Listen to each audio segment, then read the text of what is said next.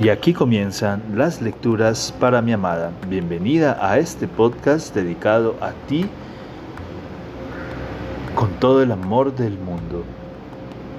Continuamos con la lectura de el texto llamado La embriaguez de la metamorfosis del gran escritor austriaco Stefan Zweig. Bienvenida.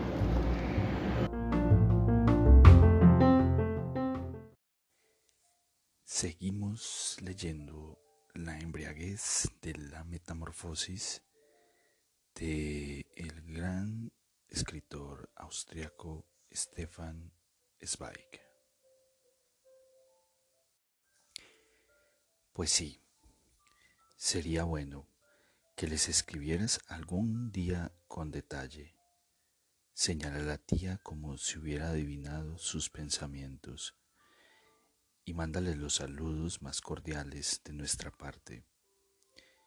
Por cierto, tampoco iremos hoy al salón, sino que subiremos enseguida a nuestra habitación.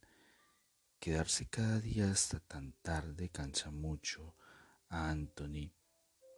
Ayer no pudo dormirse, y eso que está aquí para descansar al fin y al cabo. Christine percibe el reproche implícito, se asusta, y su corazón se empequeñece y se enfría de repente. Avergonzada se acerca al anciano. Por favor, tío, no me lo tomes a mal. No podía intuir que esto te agota. El anciano, todavía un tanto ofendido y ya un tanto conmovido por su tono humilde, suelta un gruñido de rechazo. Nada, que nosotros los viejos siempre dormimos mal. A veces me divierte estar en medio del jaleo, pero no cada día. Y al fin y al cabo, no nos necesitas, ya tienes compañía suficiente. No, no, de ninguna manera iré con vosotros. Christine ayuda con cuidado al anciano a entrar en el ascensor y lo guía con tanto cariño y preocupación que a la tía se le va poco a poco el disgusto. Debes entender, Christine, que nadie quiere prohibirte la diversión, dice mientras el ascensor sube a toda velocidad las dos plantas pero también te hará bien dormir una vez a pierna suelta, porque de lo contrario puedes agotarte y todo tu descanso se irá al traste. No te hará daño introducir una pausa en la juerga. O sea que quédate hoy tranquila en tu habitación y dedícate a escribir cartas, porque, a decir verdad, no es bueno que te pases el día de juerga con esta gente y por otra parte, no estoy muy encantada con todos ellos.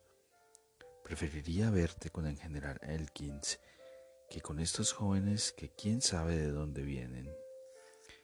Créeme que harás bien en quedarte hoy aquí arriba. Sí, lo prometo, tía, dice Christine con suma humildad. Tienes razón, yo también lo sé. Solo que no sé cómo, pero estos días me volvieron toda confusa y caótica. A lo mejor es el aire y todo eso, pero yo misma estoy contenta de poder reflexionar en calma y escribir cartas. Así que tú confía en mí, que enseguida voy a mi habitación. Buenas noches.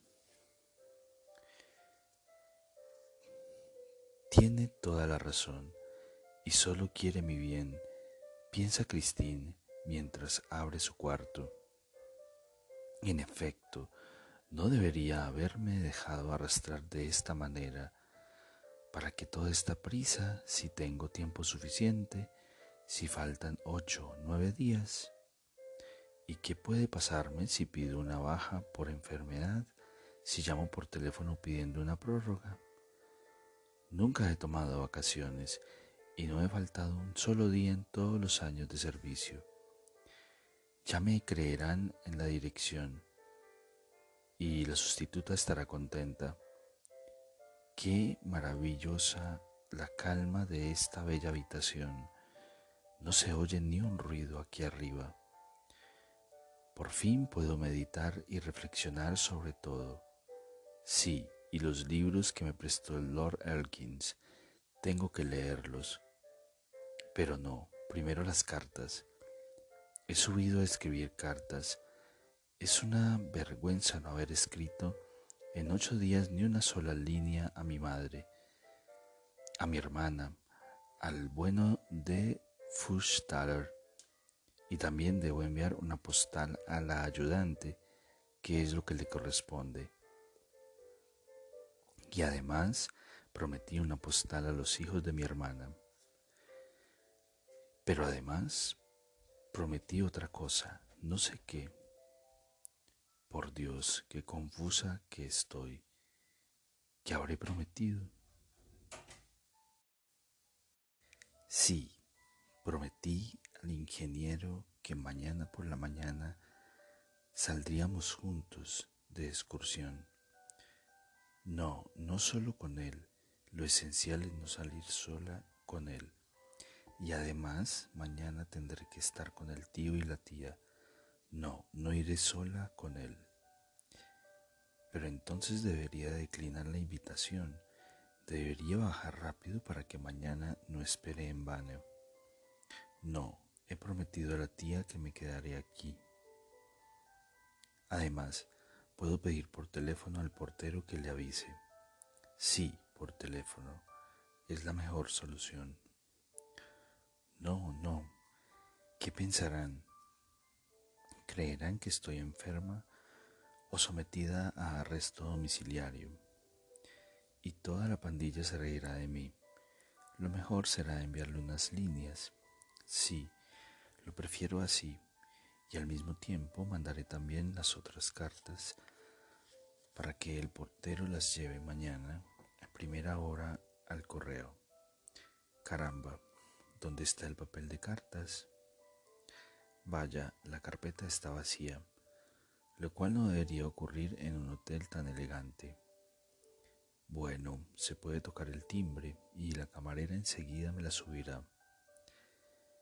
Pero, ¿se puede llamar a esta hora? Han pasado las nueve. ¿Quién sabe? A lo mejor están todos durmiendo y quizá resulte incluso raro que alguien toque el timbre por la noche por un par de hojas. Lo mejor será que baje yo misma corriendo y vaya a buscarlas al cuarto de escribir, con tal de no toparme con Edwin por el camino. La tía tiene razón. No debería acercarme tanto a él. ¿Se permitirá con otras lo de esta tarde en el coche? Acariciarme las rodillas no entiendo, a decir verdad, cómo pude admitirlo. De hecho, debería haberme apartado y debería habérselo prohibido, si solo lo conozco desde hace unos cuantos días. Pero me quedé paralizada. Es terrible la parálisis que sientes cuando un hombre te toca. Jamás me habría imaginado que la fuerza te abandonara. ¿Serán iguales las otras mujeres? No, no te lo dirán nunca, por mucho que hablen con descaro, por muchas historias locas que cuenten. Debería haber hecho algo porque creerá que una se deja tocar por cualquiera. O se imaginará que es esto lo que quiero. Era estremecedor sentir el cosquilleo de la piel hasta en las puntas de los pies. Entiendo que si se lo hace a una chica, está enloquezca, y cuando de pronto me apretaba el brazo en las curvas era terrible. Tiene unos dedos muy delgados. Nunca he visto unas uñas tan cuidadas en un hombre. Parecen de mujer, pero cuando agarra una tiene la sensación de que es una grapa de hierro. Hará lo mismo con todas. seguramente. Deberé observarlo la próxima vez cuando baile. Lo terrible es no saber nada, pues cualquier otra joven de mi edad está informada y sabría hacerse respetar. Aquello que con tocarla de las puertas que se abren y cierran durante la noche, tendré que echar el cerrojo ahora mismo. Con que fueran sinceras, con que no se fueran por las ramas ni se salieran por la tangente, con que una supiera cómo lo hacen si también las atrapa y las confunde de igual modo.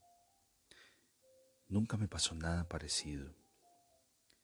Sí, una vez, hace dos años, cuando aquel caballero elegante me interpeló en la Warringer Strasse, pues a decir verdad se parecía mucho también alto y erguido. Al fin y al cabo, no habría ocurrido nada. Podría haber cenado con él cuando me invitó. Todos se conocen de alguna manera. Pero entonces me dio miedo llegar tarde a casa. Toda mi vida he tenido un miedo estúpido y he respetado a todos, a todos. Pero en eso el tiempo pasa y se te forma y se te forman patas de gallo. Las obras, las otras fueron más listas y supieron más. En serio, se quedaría otra chica aquí sentada sola en la habitación mientras abajo brillan las luces y la gente se divierte, solo porque el tío está cansado. Ninguna se quedaría sentada a una hora tan temprana de la noche. ¿Qué horas ¿Qué hora será? Solo las nueve, las nueve. Seguro que no podré dormirme, imposible. De pronto me entra un calor. Sí, abrir las ventanas. Qué bien hace el frío que refresca los hombros desnudos. Debo de tener cuidado de no resfriarme, que va siempre la pusilanimidad estúpida, siempre la precaución, la cautela. ¿De qué sirve? Qué maravilla este aire que atraviesa el vestido fino. Una se siente desnuda. ¿Para qué me lo habré puesto y para quién? No me verá nadie así vestida mientras esté en la habitación. No debería bajar rápidamente. Debería ir a buscar papel cartas o de hecho podría escribirlas abajo en el cuarto de escribir. No, no puede pasar nada. hace frío, prefiero cerrar las ventanas. La habitación está gélida. ¿Y quieren que me quede sentada en este sillón vacío? Vaya tontería. Bajaré corriendo y entraré en calor. Pero y si me ve Elkins u otra persona y se lo cuenta mañana a la tía, nada. Diré que bajé las cartas a la recepción. No podrá objetarme nada. No me quedaré abajo. Me limitaré a escribir las cartas, las dos cartas, y subiré enseguida. ¿Dónde está mi abrigo? No, nada de abrigo pues subiré sin perder tiempo, solo las flores. No, estas son de Elkins, pero no importa, van bien. Quizás debería echar un vistazo a la puerta de la tía por ver si ya duerme. Tontería, ¿para qué, se, ¿para qué lo necesito? Ya no soy una colegiala, siempre el estúpido miedo. No necesito permiso para bajar tres minutos, o sea que adelante. Así pues, baja con temor y precipitación las escaleras, como si quisiese atropellar la propia vacilación.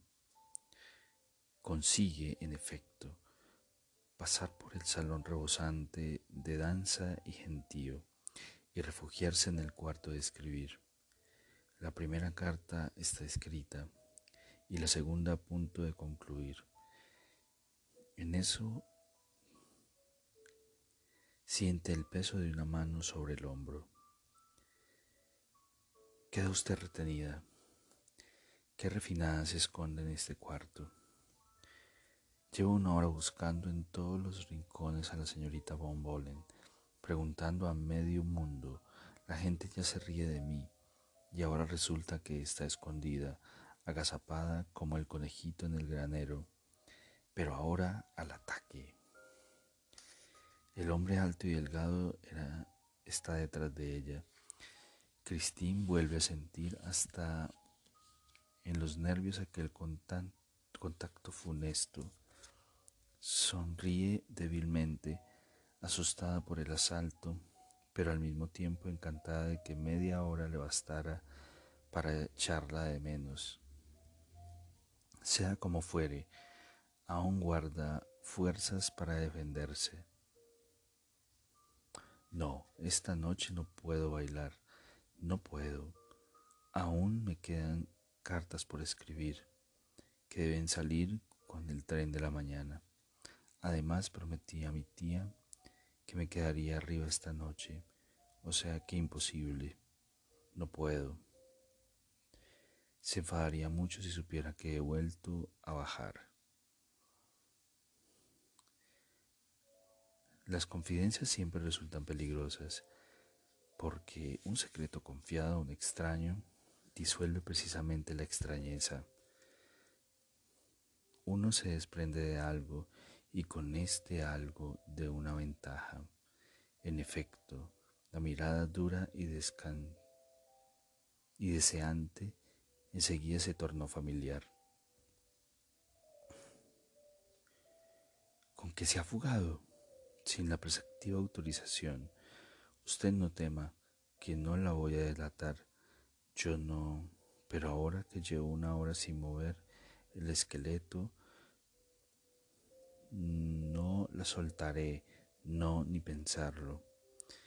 Quien dice A debe decir también B, o sea que si ha barajado sin permiso, deberá quedarse ahora sin permiso. ¿Qué dice? Imposible. Al final bajará incluso la tía. No puede ser.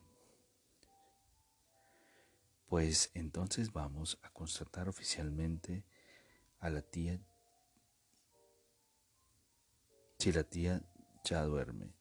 ¿Conoce usted las ventanas? ¿Por qué? Pues muy sencillo. Si están oscuras las ventanas, será porque la tía duerme. Y quien ya se ha desvestido y está tumbado en la cama, no se viste expresamente para ver cómo se porta la niñita. Por Dios, cuántas veces salimos de la resistencia estudiantil de la universidad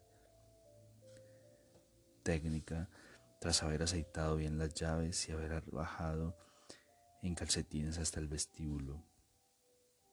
Una noche así era siete veces más divertida que las solemnemente autorizadas. Así que adelante, a la pesquisa. Christine sonríe sin querer. Con qué soltura y facilidad se resuelven aquí las dificultades. La tendencia infantil a la travesura la incita a engañar a sus severos guardianes, pero es preferible no ceder como excesiva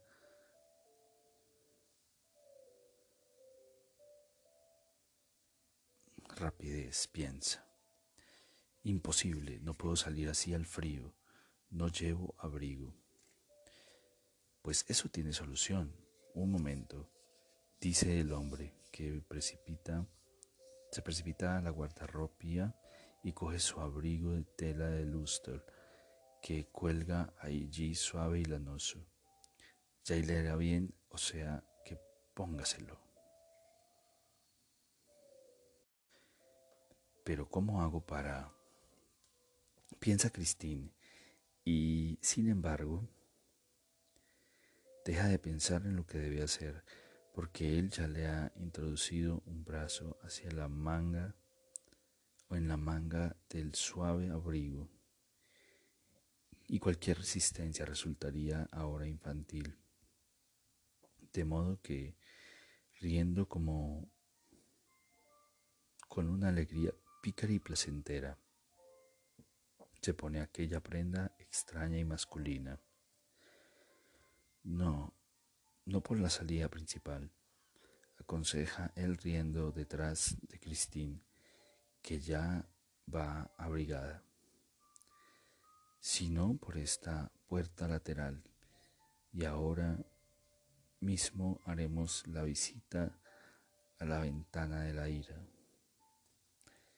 Pero de verdad, solo un momento, dice ella, y siente no bien ha entrado en la oscuridad, un brazo la coge con un gesto del todo natural.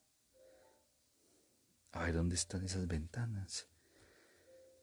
En la segunda planta a la izquierda es la habitación de la esquina, la del balcón, oscura, oscura como boca de lobo. ¡Hurra! Pues bien, ahora asumo yo la dirección. En primer lugar, volvamos al salón. Y aquí terminan las lecturas para mi amada. Espero este capítulo haya sido de tu agrado. Te amo, te amo con todo mi ser, todo mi corazón.